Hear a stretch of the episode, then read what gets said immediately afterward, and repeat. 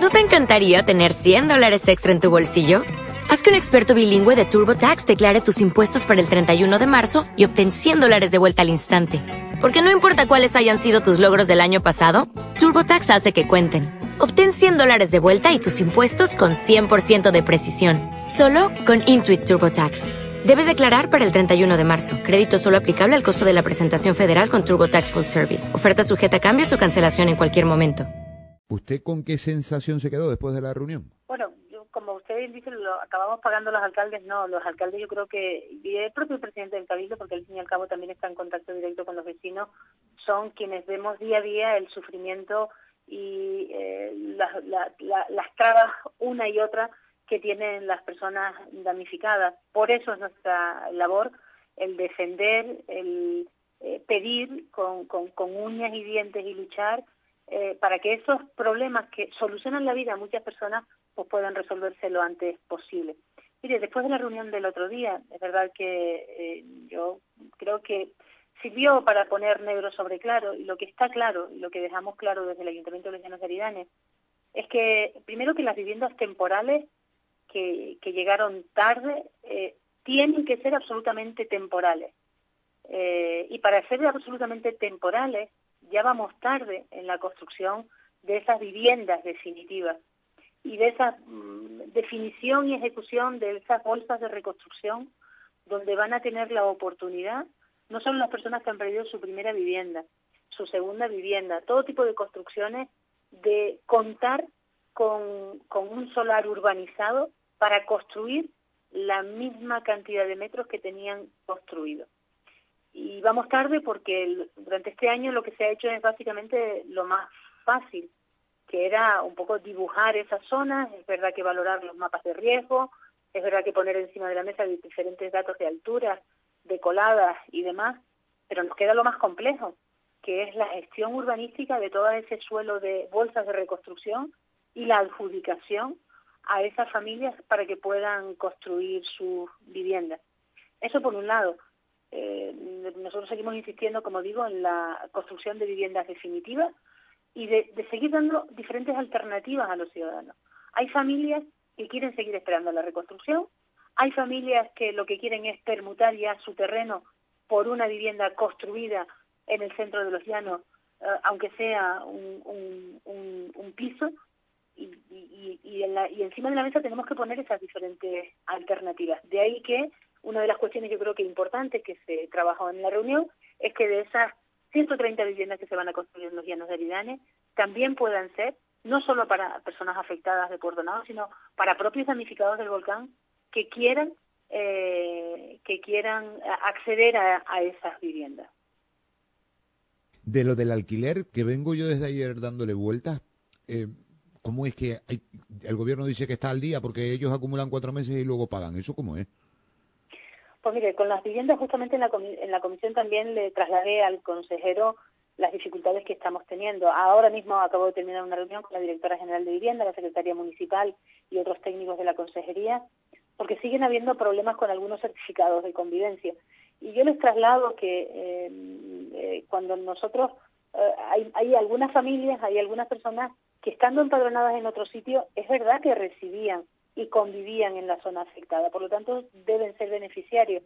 Tal es así que incluso ya han recibido la ayuda estatal de los 60.000 euros, porque efectivamente se constata por parte de los funcionarios públicos que vivían allí. De ahí que yo espero que se haya desbloqueado definitivamente esta, esta circunstancia.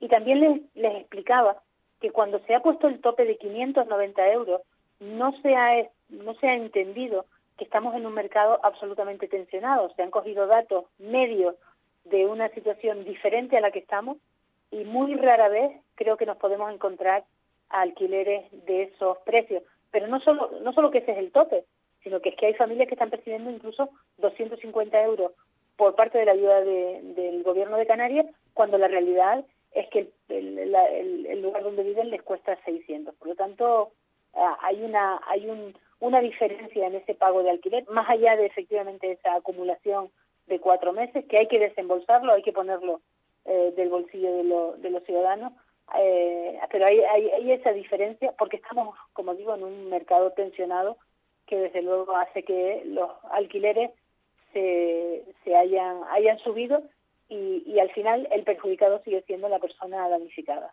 Mm, sí, pero, mm, alcaldesa, coincidirá conmigo. Eh, ¿Habrá alguna fórmula administrativa? ¿Por qué le vamos a decir a una familia, eh, no, mm, es que nosotros pagamos el, alquiler, sí, le damos la ayuda al alquiler o le pagamos el alquiler, pero se lo pagamos cada cuatro meses? Dice la familia, ¿cómo? ¿Cómo me está diciendo usted?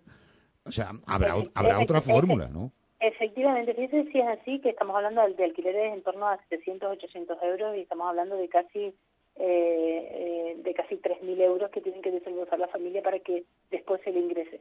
Por tanto, yo, yo espero que la Consejería pueda buscar una solución a, a esta circunstancia para acomodarse a, familias que desde luego no lo están pasando bien y que necesitan de esa, de esa liquidez. Y otra cuestión también que, que solicitamos en la propia comisión fue que eh, se amplíe el decreto para construir en suelo rústico.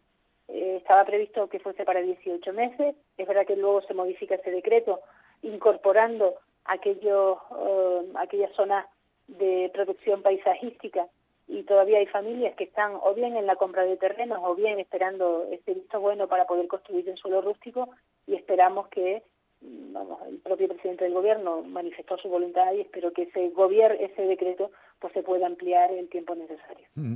Sé que usted planteó, por ejemplo, la reconstrucción del colegio. Eh, ¿Eso cómo lo, cómo lo vieron? No, la verdad es que esa, eh, la reconstrucción del colegio lo veremos en la comisión mixta. Estábamos hablando solo de la reconstrucción de vivienda, que es la comisión técnica de vivienda, y eso lo veremos en la comisión mixta.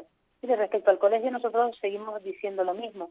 Eh, ha pasado un año del final de la erupción, eh, los terrenos están, el solar está, la voluntad de que el Colegio de la Laguna vuelva a la zona está, por lo tanto hemos perdido meses eh, en los que podíamos haber adelantado, se podía haber adelantado por parte de la Consejería la redacción de ese proyecto. La directora general de infraestructuras contactó, yo contacté con ella y me dijo que en torno al mes de septiembre vendrían los técnicos de la Consejería para reunirse con los técnicos municipales y, ver las circunstancias del terreno. Mm, sigo sin conocer cuál es la realidad y espero, y así también se lo traslada el presidente del gobierno, que en la próxima comisión mixta pues nos puedan dar alguna información, porque tengo que valorar positivamente, como no puede ser de otra forma, la, la, rápida colocación de las aulas modulares en el Colegio de la Laguna y, y, la actuación ejemplar de la comunidad educativa para em, em, acondicionar toda la zona. Y la verdad es que cuando se entra al colegio nadie pone en duda eh, que es un colegio con, con, la alegría típica de los colegios y con unas instalaciones eh, adecuadas a las circunstancias concretas, pero cuanto antes tenemos que tener ese proyecto que pueda empezar a ejecutarse eh, a lo largo de este año ese nuevo colegio para que en todo caso, fíjense que estamos hablando de que en el año 2000, el curso 2024-2025 pudieran volver eso, ese alumnado a, su colegio. Sí, sí. Es que claro, la mayoría de las situaciones en las que estamos hablando, hablamos a años vista. Es decir, la construcción de vivienda, ¿no? Que se, se está hablando de vivienda definitiva. Claro, eso no, eso no va a pasar pasado mañana, eso no va a estar en, en marzo. Mm, cuanto más tardemos en comenzar, pues más tardará en ser una realidad. Luego no va a ser problema ni de la adjudicación, ni del contratista, ni del que hace la obra. No, no. El problema es que si no tenemos el suelo, si no tenemos ya visto todo, bueno, que ya tendríamos que tenerlo visto. Eh, de la comisión mixta, concluyo, alcaldesa, de la próxima comisión mixta a celebrar, eh, pues, si yo no me equivoco, el día 20, ¿no? Eh, lo de la financiación va a ser tema estrella. Digo, por fin alguien va a poder darse cuenta que es imposible que al 50% de la financiación los ayuntamientos puedan hacer frente a eso? Mire, yo espero que sea así y si no, desde luego eh, tendremos que tomar otro tipo de medidas porque ya pasa de castaño oscuro, es decir, oye, tenemos todo el ánimo de colaborar, de sacar las cosas adelante, pero cuando en la posición del gobierno se enroca no se mueven de ese 50%. Digo, cuando el gobierno de Canarias ni siquiera ha asumido el compromiso por escrito de asumir ese otro 25%, pues luego las entidades locales tendremos que tomar otras medidas. Mm, yo lo tengo claro y, evidentemente tendré un plan B, pero como digo, yo siempre soy más de azúcar y no de vinagre. Creo que se cazan más moscas con azúcar que con vinagre. Seguiré eh, explicando y no me cansaré de explicar eh, esta reivindicación que me parece absolutamente justa, que creo que no es nada descabellada, que creo que no es nada fuera ni, ni, algo sin sentido, que es algo razonable en el contexto del presupuesto que tiene un gobierno como es el gobierno de España y, y estamos hablando de casi calderilla para las necesidades que tiene la isla y que no sería justo que los habitantes ni de los llanos, ni del Paso, ni de Tazacorte, ni de toda la isla de La Palma tuviesen que poner un céntimo en la reconstrucción cuando mm, cientos de veces o, muchísimas veces el gobierno ha manifestado por activa y por pasiva que no nos iba a dejar solos y que el problema de la reconstrucción no iba, no iba a ser un, tema de, dinero. Por lo tanto, yo espero que se cumpla con ese compromiso, lo, lo, deseo de, verdad de todo corazón y si no es así, pues evidentemente tendremos que tomar otro tipo de medidas. Alcaldesa, le agradezco estos minutitos. Que tenga un buen viernes, ¿vale? Gracias. Un saludo a ustedes, buen fin de semana y buen viernes. Gracias, muy amable. Noelia García Leal, la alcaldesa de Los Llanos de... Every day, we rise, challenging ourselves to work for what we believe in. At U.S. Border Patrol, protecting our borders is more than a job. It's a calling. Agents answer the call, working together to keep our country and communities safe.